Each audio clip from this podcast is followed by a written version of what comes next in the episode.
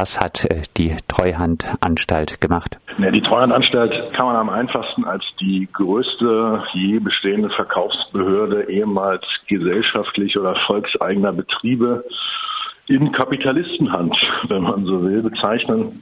Die Treuhandanstalt hat eine ganz interessante Geschichte.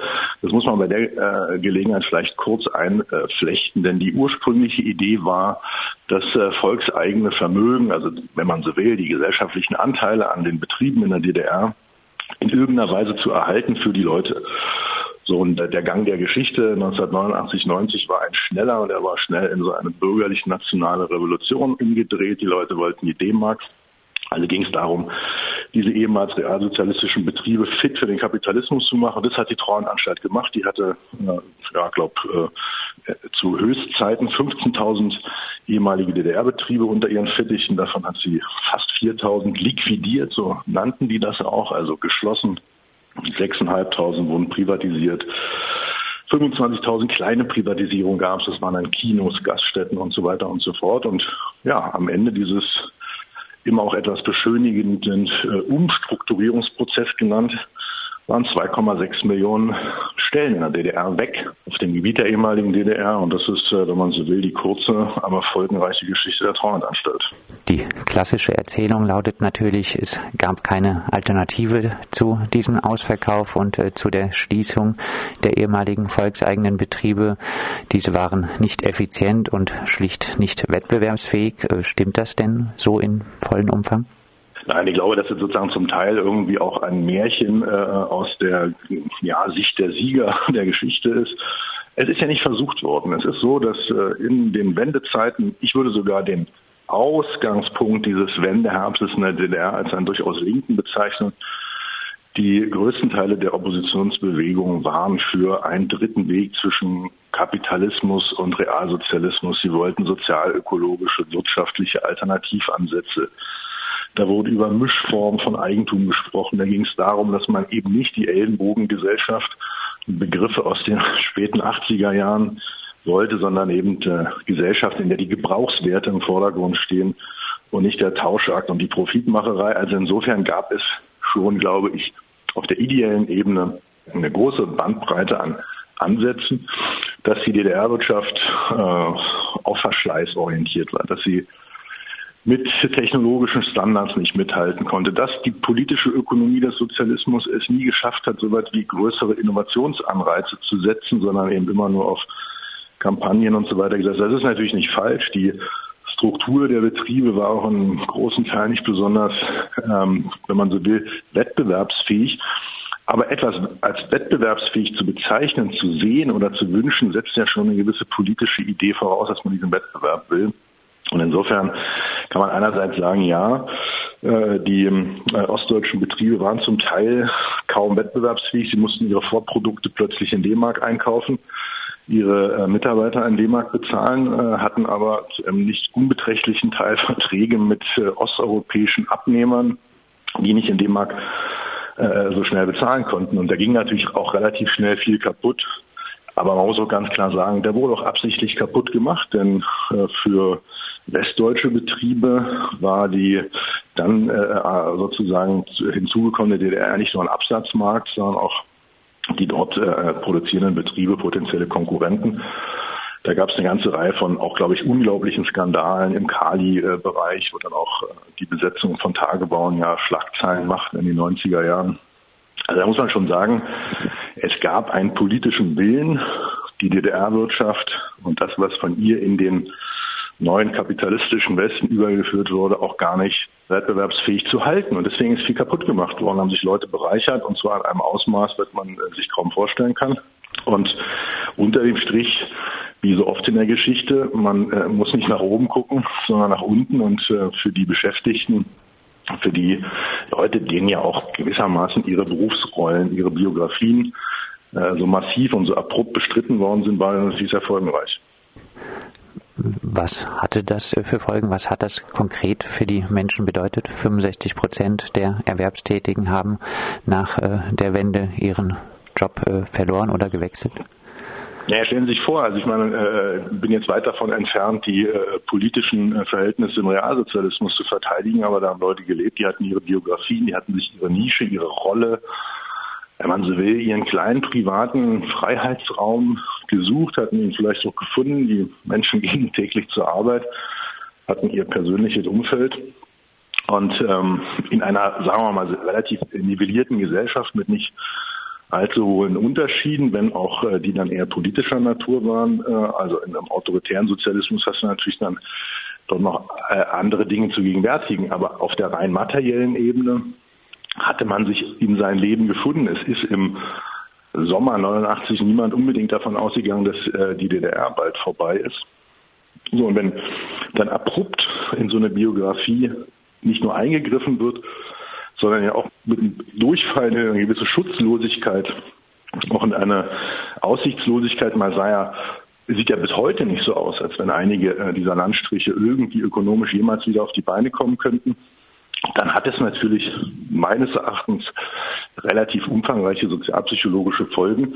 Ich will aber gleich dazu sagen, das ist alles andere als eine Entschuldigung, eine Rechtspartei zu wählen. Ich glaube aber, man muss kritisch darauf blicken, was die auch sozialökonomischen Ursachen dafür sind. Sie haben jetzt schon gesagt, äh, es sieht nicht danach aus, als ob äh, einige Landstriche je äh, sich wieder erholen werden wirtschaftlich vielleicht noch ein bisschen genauer skizziert, welche Auswirkungen hatte die Privatisierungspolitik der Treuhand in den Nachwendejahren äh, bis heute äh, für die Wirtschaft in Ostdeutschland? Ja, aufgrund der Tatsache, dass in binnen kurzer Zeit relativ weitgehend industrielle Strukturen vor allen Dingen erstmal kaputtgeschlagen worden sind, ähm, ist natürlich ein äh, langfristiger Aufbau auch gar nicht mehr möglich, sondern muss man auch hinzusagen, nicht alles, was äh, in Stahl gegossen, in Chemiefabriken gekocht wird, äh, ist gesellschaftlich nützlich oder technologisch noch auf dem neuesten Stand. Da hat es auch Veränderungen gegeben.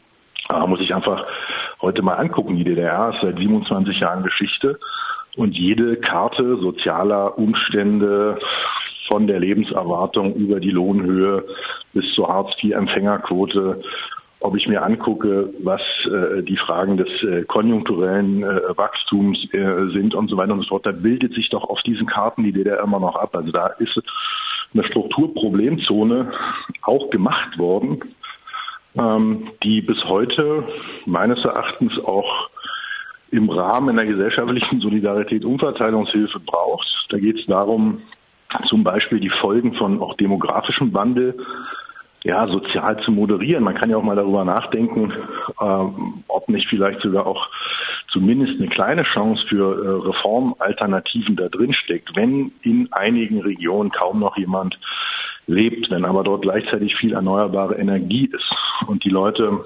überaltert sind, aber vielleicht Lust haben, sich an sowas wie kollektiven solidarischen Mobilitätskonzepten zu beteiligen, dann könnte man ja aus der Not sogar eine politische Tugend machen. Ist aber offensichtlich nicht gewollt. Man muss einfach mal klar sagen, wir haben jetzt äh, kurz nach der Bundestagswahl auf die, ja, so eine Art kleine Monster-Freak-Show gehabt in den Medien.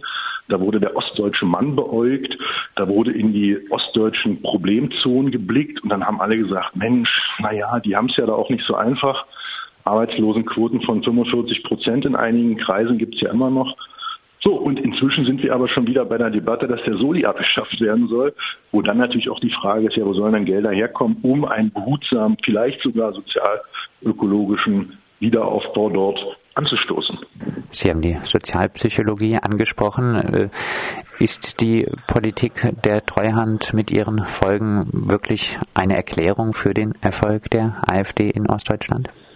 Nein, so eindimensional würde ich das nicht sagen. Wir wissen inzwischen ja, äh, oder wir können zumindest darüber äh, besser Auskunft geben, dass äh, der Erfolg der AfD, Sie haben ja selber diesen Begriff der Modernisierungsverlierer genannt, da geht es ja nicht nur um das Steak auf dem Teller oder um die Lohnhöhe oder um den Job, also um direkt soziale, materielle Fragen, sondern es geht auch viel um Kultur, um die Frage, wie man sich selbst in der Gesellschaft sieht. Da geht es um Rollenmodelle. Das hat auch was mit männlichem Denken zu tun. Äh, dass die AfD bei Männern so viel stärker ist, äh, ist ja auch kein Zufall. Und dann gucke ich mir aber, und das ist dann doch wieder ein Link zu so einem materiellen Erklärungsansatz, der, wie gesagt, ich sage es nochmal, auf gar keinen Fall eine Entschuldigung ist. Aber wenn ich mir darüber Gedanken mache, wo es herkommt, muss ich eben auch dorthin blicken. Dann haben wir Regionen in Sachsen-Anhalt, wo nach der Wende im Prinzip die Leute wirklich keine Chance auf die Fortsetzung ihrer Berufsbiografien hatten. Dann sind viele Leute weggezogen, weil sie Jobs im Westen suchten. Das waren vor allen Dingen die Frauen. Die sind offensichtlich in einer solchen Umbruchssituation mobiler und auch schneller anpassungsfähig gewesen, vielleicht auch besser ausgebildet. So, und dann am Ende gibt es eine Situation, dass man dort in manchen Landkreisen auch einen Männerüberschuss hat. Und diese Leute haben tatsächlich, glaube ich, und da ist die äh, Privatisierungs-, diese Kahlschlagpolitik der Treuhandanstalt Anfang der 90er Jahre ein wichtiges Moment unter mehreren. Die haben in ihren sozialpsychologischen äh, Biografien natürlich einen riesengroßen Kratzer. Dieser Kratzer ist später natürlich noch vertieft worden durch sowas wie Hartz IV und so weiter und so fort. Und natürlich sind bestimmte Momente, da ist ja auch immer so ein Entsolidarisierungsdenken da drin. Diese Leute sind furchtbar unempathisch, wenn es um zum Beispiel das Leid anderer geht. Deswegen richten sie ja ihre Aggression zum Teil auch gegen Flüchtlinge. Ich glaube, da muss man hingucken, aber wenn Sie mich danach fragen, ob man das mit der Politik der Treuhandanstalt erklären kann, würde ich sagen, allenfalls zum Teil. Wir müssen aber eben auch auf die Treuhandanstalt gucken. Abschließend, Sie haben schon die Chance erwähnt äh, für sozial-ökologische Mobilitätskonzepte, diese auszuprobieren. Welche Lehren lassen sich anhand dieser äh, jetzt gemachten Kritik an der Treuhand für heute ziehen? Ja, ist natürlich relativ schwierig, weil es eigentlich im Moment in einer eventuell progressiven Entwicklung in den 90er Jahren ja vertan wurde und zwar in einem etwas über oder einem ganz großen historischen Rahmen äh, einen dritten Weg, eine sozialökologische Reformalternative, die vielleicht sogar staatliche Eigenständigkeit gehabt hätte oder so, die ist ja vertan. So, jetzt kann man gucken, die Treuhandanstalt äh, würde ich auch nie oder in ihrer Geschichte und ihrer Substanz jetzt ausschließlich als so eine Organisation von Hasardeuren und Bereicherern irgendwie ansehen. Es ist natürlich äh, auch eine Frage ökonomischer Verhältnisse, die da durchschlägt. Den äh, Kapitalismus hat die Treuhandanstalt nicht erfunden, den gab es ja vorher schon. So, wenn ich mir jetzt aber darüber Gedanken mache, was man tun kann in strukturschwachen Gebieten, dann erstens nicht nur viel Geld dorthin packen, was am Ende wieder zurückfließt in den Westen, wo es herkommt. In der DDR war früher schon so eine Art verlängerte Werkbank äh, des Westens. Also da wurden ja viele Konsumgüter auch für den westdeutschen Markt produziert. Im Prinzip ist es ja dabei geblieben, also die DDR als fordistisches Modell. Da bleiben aber sozusagen die Wohlstandszuwächse gar nicht dort, sondern werden eigentlich nur im Rahmen von Transfers dort einmal durchgeschleust und landen am Ende wieder woanders. Das ist sicherlich ein falscher Weg. Man hätte viel mehr auf Selbstorganisierung setzen sollen, meines Erachtens, und kann es ja auch in Zukunft noch. Die Leute sind am Ende oft viel klüger, viel geschickter und auch viel lebendiger dabei, ihre Dinge irgendwie selbst in die Hand zu nehmen. Da muss man überlegen, wie man das fördern kann. Da geht es natürlich dann auch darum, welche ökonomischen Strukturen man fördert. Müsste man sicherlich Genossenschaften, Mitarbeiterbeteiligungsgesellschaften in den Blick nehmen. So, und dann geht es um die ganz zentrale Frage, was wird denn eigentlich gefördert? Und äh, wenn jetzt in einer strukturschwachen Region in, sagen wir mal, Mecklenburg-Vorpommern äh, eine neue äh, Werft für Rüstungsschiffe, äh, für, für Kriegsschiffe gebaut wird, dann würde man ja damit gewissermaßen die Arbeitsmarktlage entspannen. Aber dafür kann man nicht im Ernst sein. Also geht es dann auch darum, sowas wie gesellschaftlich nützliche Produktion mal zumindest zum gesellschaftlichen Thema zu machen. Und hier sind dann meines Erachtens vor allen Dingen politische Kräfte angesprochen, von denen man das zumindest ein bisschen erwarten kann. Aber ganz ehrlich, zumindest in Brandenburg, äh, aber auch in anderen Bundesländern, wo zum Beispiel Linkspartei mit regiert, hat man sich, was diese alternativen Ansätze, diese Möglichkeiten, sowas wie reformerische Leuchttürme in Richtung sozialökologischem Umkehren, äh, hat man sich ja auch nicht äh, mit Ruhm bekleckert. Da ist viel zu wenig passiert bisher. Das sagt Tom Strohschneider, Chefredakteur des Neuen Deutschland. Mit ihm haben wir über die Privatisierungspolitik, über die Treuhand und ihren möglichen Einfluss auf die aktuelle Stimmungslage in Ostdeutschland gesprochen.